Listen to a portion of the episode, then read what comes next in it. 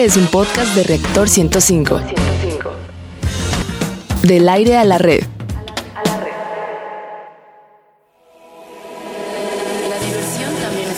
La diversión también es conocimiento. Radio Big Bang. Radio Big Bang. Ciencia y tecnología con Bárbara Esquetino y Leonardo Ferrera. Radio Big Bang. Radio Big Bang. ¿Qué tal, queridos amigos seductores Big Banianos? Es un gusto, como siempre, el saludarlos. Está en el lugar y a la hora indicada. Esto es Big Bang Radio, donde la diversión también es conocimiento. Y transmitimos en vivo en Reactor 105 FM, la mejor estación de radio de México. Ándele, y pues. les invitamos a quedarse esta hora con nosotros. Como siempre, está garantizado que va a, van a aprender algo nuevo de una manera ágil y divertida. Y les saludamos con el gusto de siempre. Todo el equipo de Big Bang y sus amigos y servidores, Bárbara Esquetino y Leonardo Ferrer. Barbarita, la voz y sonrisa, sí, estoy como zombie, ¿eh? La voz y sonrisa más hermosa del este radiofónico. Ni siquiera me dijiste, ay, ¿cómo estás, Leo? ¿Estás, sientes bien? Ah, ya sé cómo estás. Si me ¿para ves con ojeras de perro bailarín y no me dices nada. Queridos bigbanianos, qué gusto saludarlos. ¿Y cuál es el menú de hoy, Barbarilla? Pues va a estar muy bueno, como siempre, en nuestra sección Exploradores del Infinito. Hablaremos de los mitos de la Luna. ¿Qué tan cierta o falsa es la información que se dice de este satélite? En la sección Gigante Azul hablaremos de un cóctel tóxico, lo que respiramos y no sabemos. Ándele. En nuestra sección Materia Gris hablaremos de una especie de ángel de la guarda, del que se habla poco, el sistema inmunológico. En la sección Construyendo Puentes hablaremos de aquellos científicos, más bien sería como destruyendo puentes en esta ocasión. aquellos científicos cuyas investigaciones son dignas de relatos sí, de terror. lo hubiéramos puesto en el anterior programa. Bueno, Sí. y para cerrar, como siempre, bien y de buenas, en nuestra sección Divulgando Humor hablaremos del arte de seducir. Mm. A ver qué tan hábil eres para lograr este propósito. Hola, Barbarita. Buenos días. Otra vez. Nuestro corresponsal, el ruso de Rusia, nos dice que le subas a tu radio y vayamos a nuestra primera sección. Exploradores del infinito. ¿La luna es capaz de influir sobre las mareas? ¿Ustedes qué creen? Eso lo han dicho los marineros durante toda la existencia Sí, en el sí, que el hombre ha navegado, evidentemente, los Por océanos. supuesto que cierto, cierto. Es un hecho científicamente comprobado que las mareas son un efecto de fuerza de atracción que ejerce la luna sobre la Tierra. Debido al movimiento de traslación de la Tierra se genera una fuerza, le llaman los, científi- los científicos centrífuga, que ocasiona que las cosas tiendan a irse hacia afuera.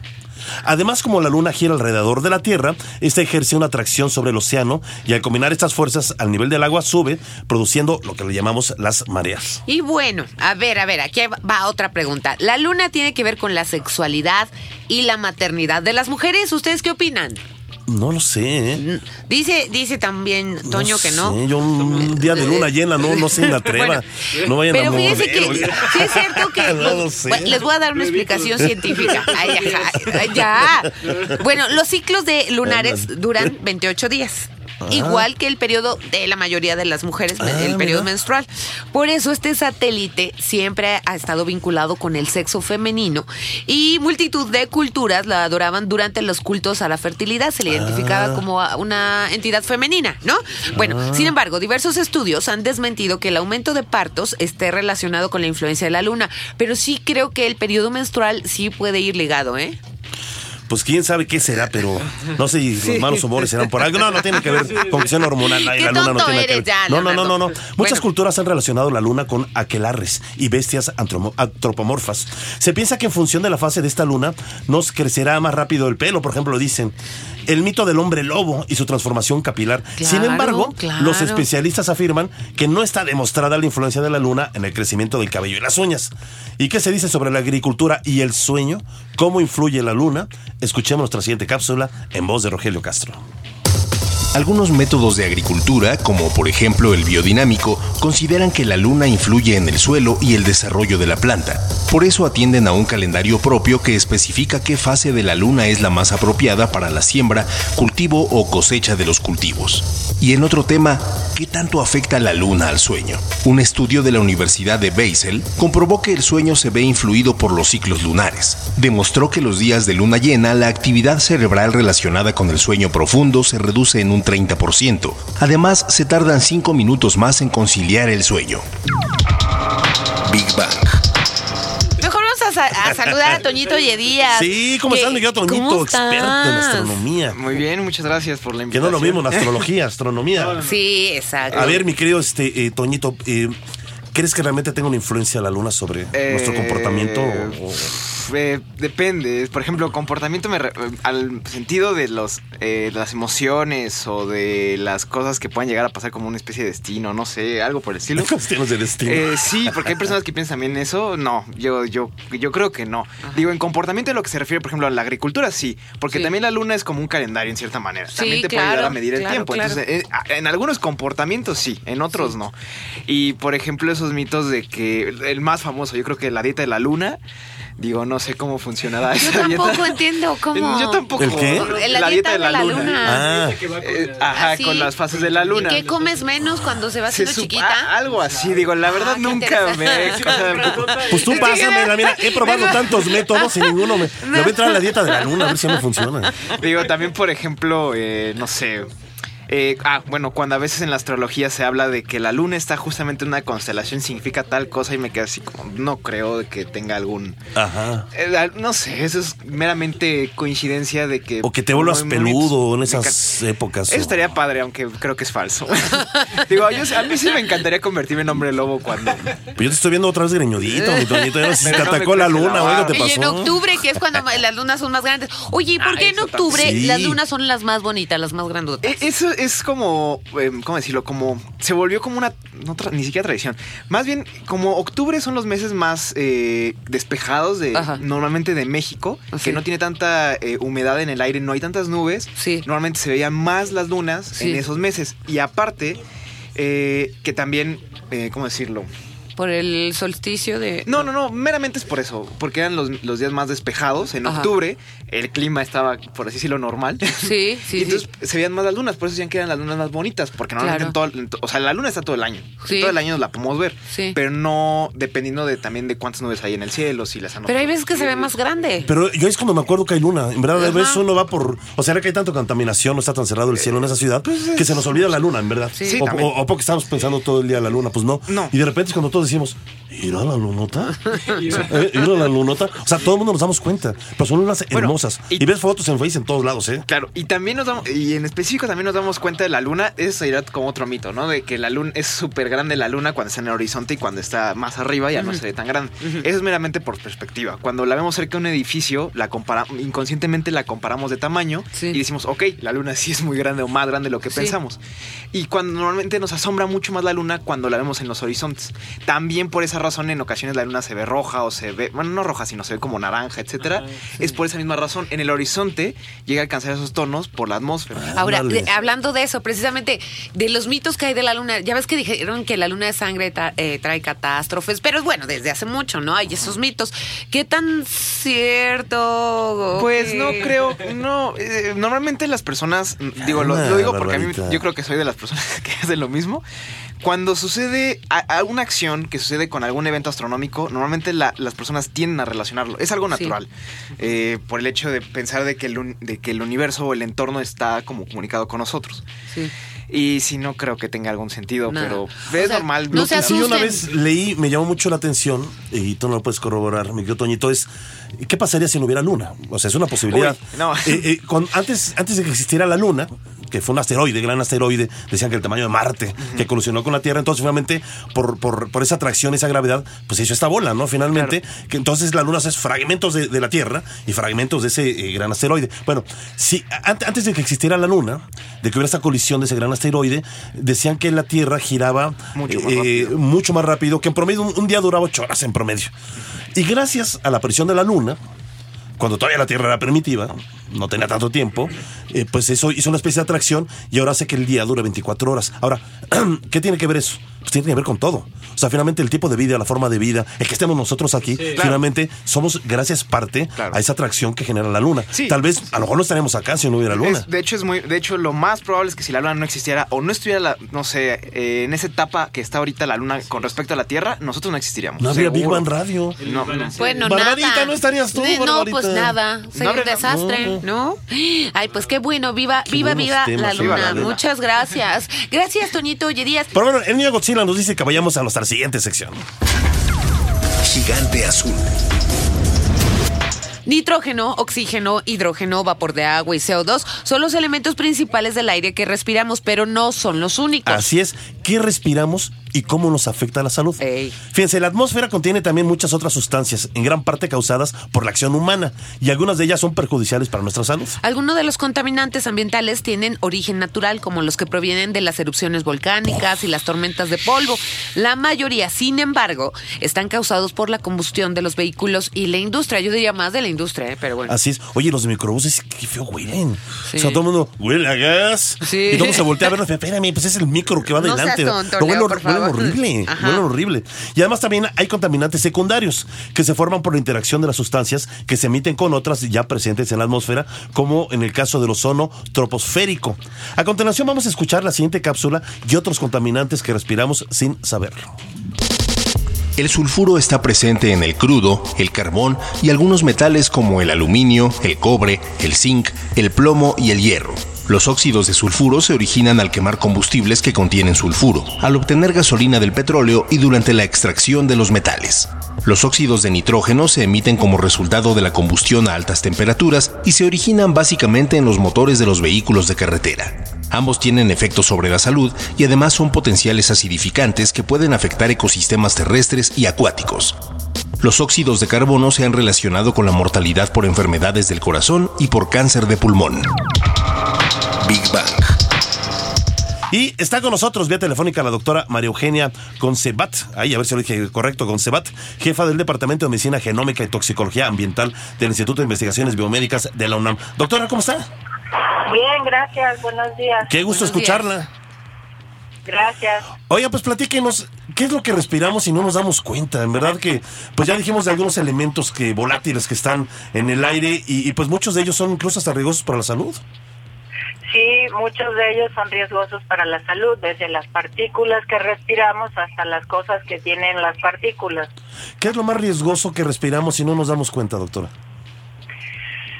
Pues eh, yo diría que las partículas que están en el aire y eh, fundamentalmente eso, las partículas. Ya ya se sabe que las a nivel eh, eh, de los diferentes países del mundo las partículas que respiramos eh, eh, en las épocas de contaminación elevada son perjudiciales porque eh, provocan eh, eventos respiratorios complicados como lo que estaba diciendo usted recién de asma Ajá. este y en las personas adultas este problemas respiratorios más severos como eh, imposibilidad de, de respirar correctamente etcétera ¿no?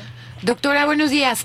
Doctora, una pregunta. Mire, yo leí en alguna ocasión que es muy peligroso el que la mayoría de los mexicanos, o por lo menos en esta ciudad, tenemos boilers convencionales y, y que las partículas que desprenden dentro de la misma casa eh, son eh, pues muy, muy malas para la salud. ¿Esto es correcto? Sí, no solamente los boilers, sino eh, las personas que cocinan eh, con leña, Ándele, claro. Este, están muy, a- se, se ven muy afectadas por las partículas que desprende el cocinar con leña. Así es. Y más cuando es en un lugar cerrado, me imagino, ¿no? Y más cuando es en un lugar cerrado. Y, y desafortunadamente nuestras mujeres en México Sí. y sus hijas, que son las que atienden este tipo de actividades, son las más afectadas. Es verdad. Oiga, doctora, ¿qué recomendaciones hay como ciudadanos pues para tratar de cuidar nuestra salud? Porque pues a veces es inevitable, digo, tenemos que respirar, es parte de nuestra esencia, de nuestra vida. ¿Y qué podemos hacer para tratar de enfermarnos menos? ¿O, o- o qué, qué recomienda usted, doctora? Sí, porque no podemos decir hoy no respira. Exactamente. Exacto. Durante una hora no respiro. No, bueno, lo que tenemos que hacer es que en las épocas de contaminaciones elevadas, pues salir lo menos posible afuera o este, al, al tráfico y comer sano, comer muchas verduras verdes, este, eh, naranjas con vitamina C. eh, y eso a- ayuda mucho a poder eliminar estas sustancias tóxicas que son las partículas y las sustancias químicas que componen estas partículas. Hace un momento eh, comentaba al aire que me llama mucho la atención eh, cómo hay puestos de comida justo en los paraderos, por ejemplo, de los camiones o, o- o en, o en avenidas muy transitadas. Y pues yo creo que todos esos metales pesados, todas esas eh, eh, partículas finalmente que van a dar a nuestros pulmones, pues se acentuan en la comida, ¿no? Sí, exactamente. No solamente están en el aire, sino en la comida. Cuando uno asa la comida o la fríe mucho y se queman, también están ahí. Sí, así es. A veces uno no se da cuenta, de repente uno dice, hay un tamalito muy rico, me lo voy a comer, y de repente, ¿quién sabe ese tamalito? ¿Cuántas partículas tendrá ahí? Doctora, en verdad le agradecemos mucho sus palabras y pues eh, será invitada las veces que usted quiera comentar algo en este programa. Y pues muchas, Muchas gracias, por estar, estar con nosotros. No, muchas gracias a ustedes por interesarse en nuestro trabajo.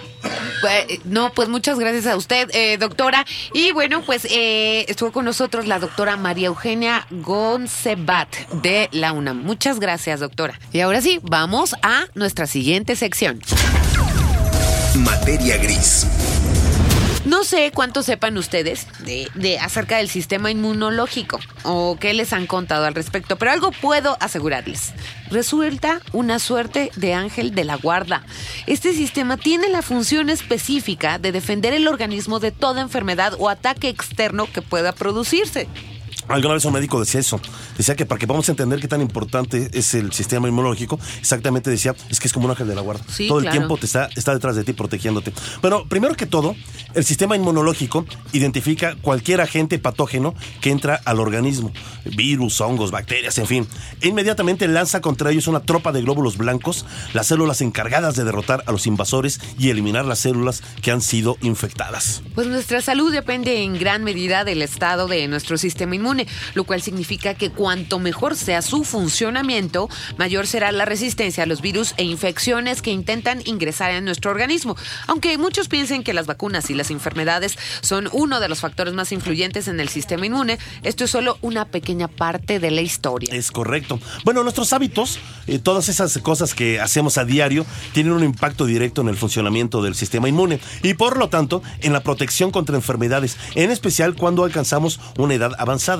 Para llevar una vida sana y libre de problemas de salud, nuestro sistema inmune es muy, muy, muy importante. Bueno, vamos a escuchar otros beneficios del sistema inmune en la siguiente cápsula. Las personas que tienden a ver el vaso vacío son más propensas a vivir una vida estresada y a padecer problemas de salud. Por otro lado, las personas más optimistas tienen niveles más altos de linfocitos T, una mejor respuesta inmune y glóbulos blancos más fuertes. Aunque es posible que las personas pesimistas cuiden más de su salud, es innegable que el pesimismo solo puede atraer cosas negativas, tanto para nuestra mente como para nuestro cuerpo. ¿Cómo solucionarlo? Hacer una transformación y un cambio de actitud requiere de compromiso y perseverancia. Big Bang. Y bueno, este tema lo, tom- lo tomamos porque es uno entre tantos, tantos temas eh, que investiga eh, eh, el Instituto de Investigaciones Bio- Biomédicas de la UNAM. Y nos da un gusto enorme eh, saludar vía telefónica al doctor Rafael Camacho, exactamente del Instituto de Investigaciones Biomédicas de la UNAM. ¿Y qué nos puede hablar, este doctor? Pues sobre todas esas labores y todas esas investigaciones que realiza esta- este instituto. Nosotros hablamos de uno entre tantas investigaciones. ¿Cómo está, doctor? Buenos días. ¿Qué tal? Buenos días. Buenos Un días. cordial saludo a tu público. Muchas gracias. Pues platíquenos, ¿cuál es la importancia de este Instituto de Investigaciones Biomédicas de la UNAM? Que creo que tienen un trabajo muy arduo y muchísima gente está abocado, pues de una manera muy profesional a hacer sus investigaciones. Bueno, gracias por la invitación y primero que nada, sí he de decir y confirmar que tu apreciación con respecto al área de inmunología es de lo más relevante. Tan es así que uno de nuestros cuatro departamentos está dedicado a ese tipo de estudios. Tenemos gente que trabaja sobre la inflamación y la respuesta inmunológica Ah. Ajá. y asociada eh, sobre todo a cuestiones de parasitosis, ¿no? Hablamos de tripanosomiasis, hablamos de toxoplasmosis, hablamos de teniasis y cercosis, todo esto orientado hacia cómo el sistema inmune se puede modular para poder tener una mejor respuesta y no solamente en este tipo de temas, sino temas, por ejemplo, como más básicos como la modulación de la fagocitosis o la respuesta a células cancerosas, que también el inmuno, el sistema inmuno es uno de nuestros principales este, barreras de frontera contra el cáncer, ¿no? Pero como tú dices, nuestro instituto tiene otras áreas también de interés, como por ejemplo la biología molecular, donde trabajamos sobre cáncer de mama, Ah, sobre blancos terapéuticos nuevos, Ajá. metabolismo de la biotina, eh, microRNAs como reguladores de la expresión o el potencial biotecnológico que tienen pseudomonas, entre otros otros temas, ¿no? Pero a ver, aterrizando, por ejemplo, ahí, porque ya es, ya no entendí el lenguaje. Este, finalmente lo que están tratando de hacer es encontrar solución eh, o hacer frente a ciertas enfermedades pues, eh, que tenemos los seres humanos y que a través del laboratorio pueden entender cómo funcionan y cómo poder atacarlo.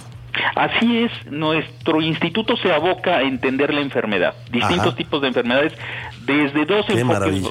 Ajá. dos enfoques es, claves. Uno es tratar de incidir ya en la terapéutica o en buscar este, Ajá. argumentos para poder enfrentar una enfermedad, y otro es incidir en los mecanismos básicos, en la ciencia básica que nos permite interpretar y mejor poder entender la enfermedad, ¿no? Entonces son las dos áreas principales de nuestro instituto. Y eso nos hace tener un instituto que es sumamente ecléctico en sus eh, orientaciones. Ajá. Te comentaba que tenemos un departamento eh, abocado a la cuestión inmune, otro a la biología molecular, otro a la biología celular y fisiología y otro a medicina genómica y toxicología ambiental. Qué Te maravilla. Puedo decir que, por ejemplo, en biología celular y fisiología, nosotros tenemos gente trabajando en reorganización cerebral una vez que se pierde la vista, morfogénesis de gónadas, epigenética de la exposición a dietas obesogénicas, pruebas para detección del déficit de atención e hiperactividad de niños, fisiología del piso ¿no? pélvico. Eh, y, por ejemplo, en el de medicina genómica y toxicología nos interesa cuestiones de función renal, formación de aductos del DNA por exposición a xenobióticos ambientales, el Alzheimer, morfogénesis y estabilidad genómica, biomarcadores tempranos a distintos tipos de exposiciones, anemia de Fanconi, virus oncogénicos.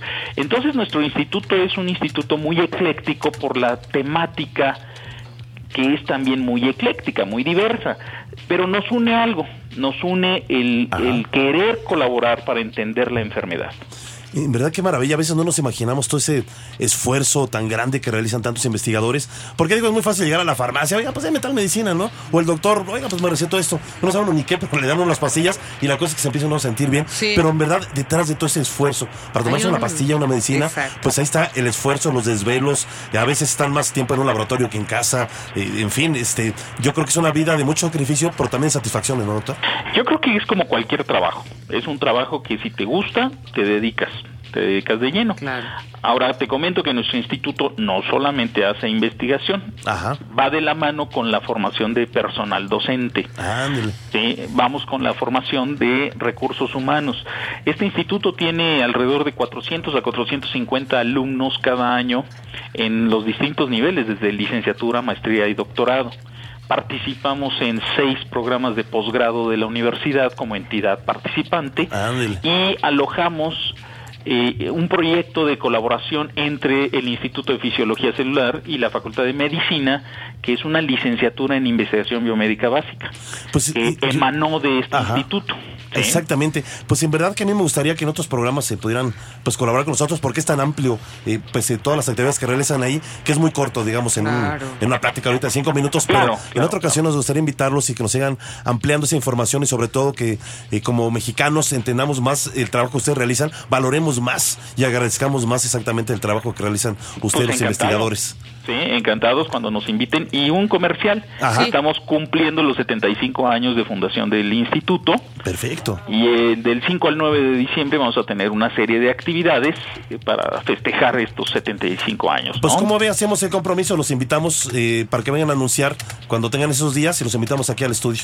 Perfecto. Les damos promoción. Que sea válido ese gol. ¡Gol! Nos fascinaría.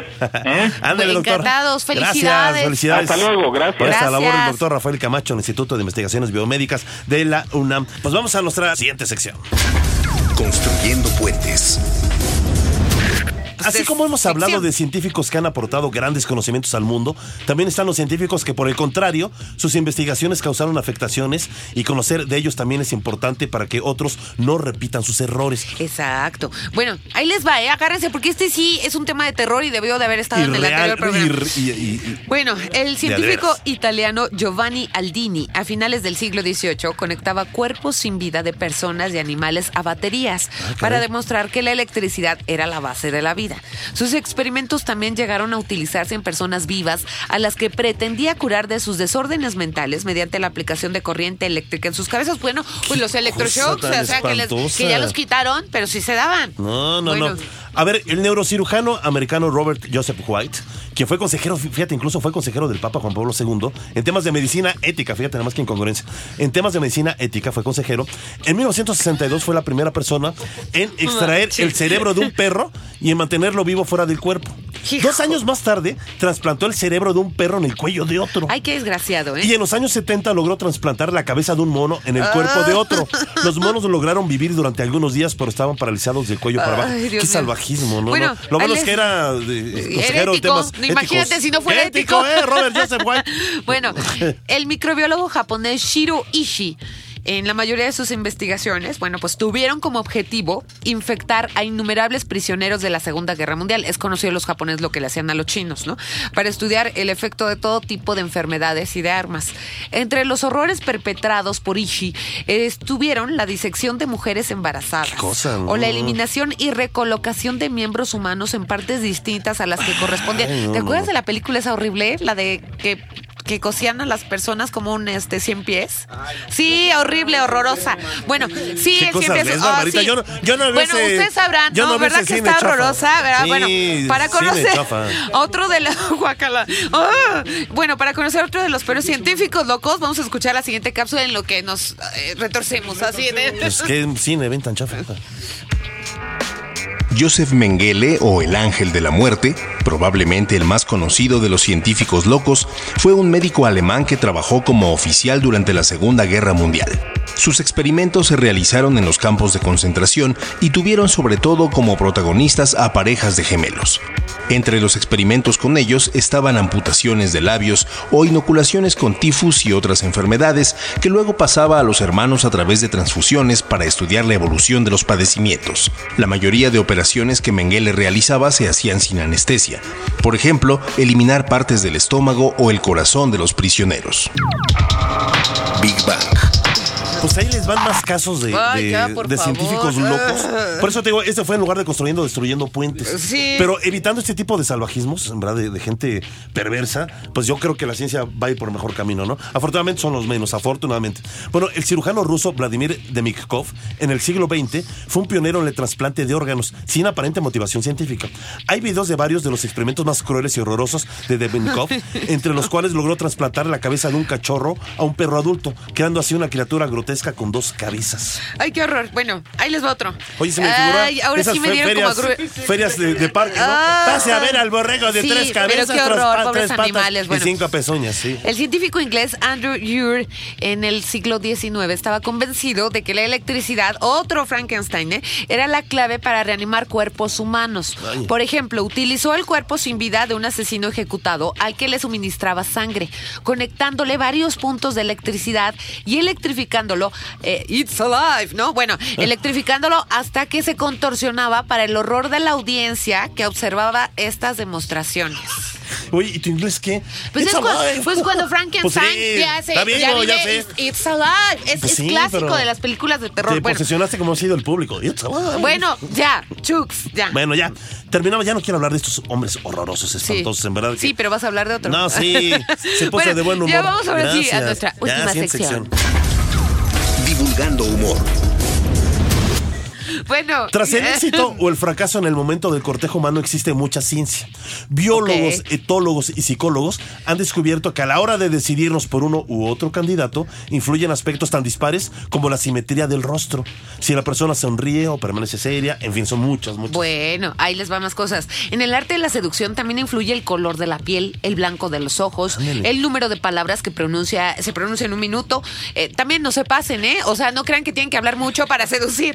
Eh, bueno, también pues a su veces ahí se te va capacidad. la seducción porque hablas y hablas y hablas. No, porque eso es más bien marear, no seducir. Ay, sí, lo que quieras, ¿no? Ya te lo mareaste. Bueno, eh, su capacidad de hacer reír o de reírse con un chiste. Y fíjate que eh, un estudio del Instituto Tecnológico de Massachusetts señala que los hombres suelen encontrar más atractivas a las chicas cuyos nombres contienen vocales como la A y la O. Ah. En cambio, las mujeres se encandilan o les gustan más los sujetos con nombres que lleven las vocales I y E.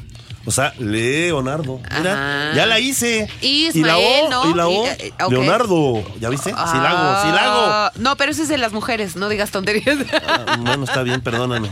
Gracias. ya, me perdón. sentía orgulloso de ya, mí mismo. bueno, ni una más. Bueno, ¿sabían que podemos quemar calorías coqueteando? Ándele. Sí, yo creo que sí, pues de los nervios, ¿no? A ver si te lo ligas. Voy a ser más coquito, fíjate, a ver si así ver, me baja esta panza. Sí. Bueno, de acuerdo con un equipo de biólogos de la Universidad de Bogotá en Colombia, las chicas consumen alrededor de 11 calorías por minuto cuando hacen contacto visual con alguien que les gusta. Sí. Mientras que los hombres solo 3. Sin embargo, los varones salen ganando cuando invitan a salir a una mujer, pues pueden llegar a quemar hasta 95 calorías. Sí, cuando Ah. te dice que sí, hasta 130 quemas, ¿eh? de emoción. ¿eh? No, exactamente, ¿no? Sí, sí, no, con tu Exactamente. margarita. Me querrán, no me querrán. Bueno, y sabían, fíjate, qué importante es esto. ¿Sabían que la voz juega un papel fundamental a la Sí hora de llamar la creo, atención de la persona deseada? Hay personas que se enamoran de si tiene, aunque sea el cuate muy feo, pero que tenga una voz. Bueno, ya. Pues para que la voz resulte atractiva debemos pronunciar un máximo de 164 palabras por minuto. Ok. También los cambios de entonación en las frases nos hacen ser más seductores. Hola, hola, si eres una persona segura de ti misma y con confianza, se va a notar en tu voz de forma positiva y va a aumentar tu atractivo. La voz de las mujeres es más seductora. ¡Ya! Escuchen este dato, ¿eh, niñas? La voz de las mujeres es más seductora cuando están ovulando. ¡Ándale! Sí, los hombres, aunque inconscientemente, son capaces de captar las variaciones hormonales femeninas en la voz y así sentirse más atraídas por las mujeres que están en periodo fértil. Ándale. Y saben, Oh, ya se calman todos, no se me emocionen. Bueno, y Ya, saben con que razón. otras claves son importantes para seducir. De acuerdo con la ciencia, vamos a escuchar la siguiente información porque esto ya se me están poniendo ¿Por locos. qué te pusiste nervioso, Toño?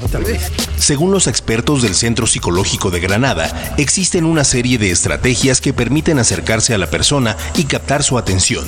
La mirada. Mantener el contacto visual es una manera de expresar el interés por la otra persona. La sonrisa es un gesto de aprobación y una muestra sutil de interés. Los gestos. La postura y los gestos son un medio básico de comunicación no verbal. Una posición relajada, sin cruzar piernas ni brazos, muestra interés. El sentido del humor. Una actitud positiva y la capacidad de hacer reír a los demás son aspectos muy valorados. El saber escuchar. Cuando se percibe que el interlocutor se siente interesado por lo que se está diciendo, este se ve como alguien cercano, atento e incluso agradable. Big Bang. ¿A qué huele la seducción? Achis, achis, pues no sé. En el juego de la seducción no solo eh, actúan factores controlables como el vestuario o las palabras. Nuestro cuerpo produce hasta 500 sustancias químicas distintas que el resto de seres humanos y se perciben gracias al sentido del olfato. Claro. Algunas de estas sustancias acentúan su fuerza aromática en el momento de la seducción. Ándale. Ajá. Cada uno de nosotros tiene una huella olorosa única que nos identifica y diferencia del resto y que puede ser determinante a la hora de seducir a otra persona. Oye, está bueno eso, ¿eh? Sí, bueno, por cierto, pues, ustedes. Estarán de acuerdo, el tango es el baile de la seducción por excelencia. Bueno, los movimientos apasionados de los bailarines representan este juego del corazón. En otro tema, la incertidumbre también seduce. Claro que sí. Según un estudio de las universidades de Virginia y de Harvard, cuando no estamos seguros de gustarle a alguien que tenemos en la mira, nos sentimos aún más atraídos. Ándale. Esto aplicaría mayoritariamente a las mujeres, ya que según los expertos, un hombre tiene más posibilidades de estar con una chica cuando este no le da muchas señales en las primeras citas. O sea, pónganse difíciles, muchachos. O sea, hay que para echarse las su taco, rendidas. ¿no? Como dicen. Sí. Da- darte tu taquito, darte Sí. tu taquito. Sí, sí, sí, sí. Bueno, ya nos vamos. Agradecemos a la producción de controles técnicos, te digo, vea. En la producción general, Carlos Serrano, Ceci Mazariego asistiendo a la producción. En la locución de las cápsulas a Rogelio Castro y a todos nuestros investigadores y científicos que amablemente participan con nosotros en cada emisión. Gracias por estar con nosotros. Déjense seducir por la vida. Esto fue Radio Big Bang, donde la diversión también es conocimiento. Sean seductores, ya es fin de semana. Si no, pídanle ayuda a la luna. ya. Ya. Los queremos. Diversión también es conocimiento. La diversión también es conocimiento. Radio Big Bang. Radio Big Bang. Ciencia y tecnología con Bárbara Esquetino y Leonardo Ferrera. Radio Big Bang. Radio Big Bang. Radio Big Bang. Esto fue un podcast de reactor. Podcast de reactor. Del aire A la red.